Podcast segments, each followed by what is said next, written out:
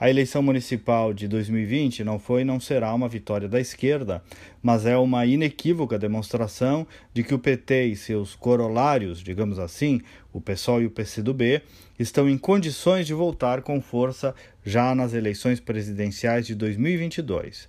A esquerda tem líderes intelectuais orgânicos com base social e com viés intelectual. São os conhecidos intelectuais orgânicos. Eles têm formulação, têm retórica, têm estratégia e isso mobiliza, envolve e até emociona, mesmo que seja artificialmente. Eu estou apenas constatando e as demonstrações de força de Porto Alegre e de São Paulo comprovam isso. Já a direita tem líderes inorgânicos, digamos assim, salvo algumas exceções. Isso é, são líderes provenientes do fenômeno Bolsonaro que não tem base social e sem a mínima base intelectual.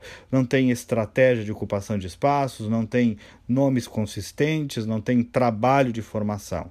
A personificação da direita apenas em Bolsonaro é o começo da própria derrocada desse campo político. Não por culpa dele, ele seguirá forte, mas pela falta de uma densidade popular capaz de levar adiante as bandeiras. Falta militância, organização, consistência e permanência.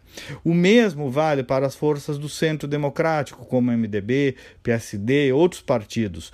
É, se não ocuparem espaço, se não formarem líderes, se não encamparem bandeiras claras e se não combaterem o PT e esses seus acessórios, verdadeiramente não chegarão muito longe. Se não fizerem política, ou o PT, e esta turma voltará redescoberta em 2022. A presa mais fácil, gente, de um projeto comunista é o adversário que teme ou até mesmo nega o comunismo ou o esquerdismo, exatamente como fazem alguns nomes que, por exemplo, agora a elite paulista está tentando construir. É o caminho da derrota política, quando o adversário suprime e constrange até a linguagem do outro. Então, Bolsonaro é uma onda, passará, mas o PT e a esquerda marxista são um fenômeno orgânico, organizado, permanente. Seguem ocupando espaços de formação na opinião pública e são um dado da luta cultural e eles sabem disso. Então,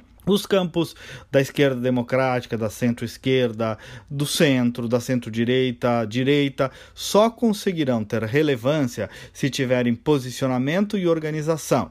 No médio e longo prazo da luta política, o paradigma Bolsonaro é muito menor do que o PT e seus afins. Enfim, o projeto de poder que o José Dirceu tinha em mente segue de pé. São reflexões e exercícios de projeção que estou fazendo aqui hoje, sujeitos, evidentemente, a chuvas e trovoadas.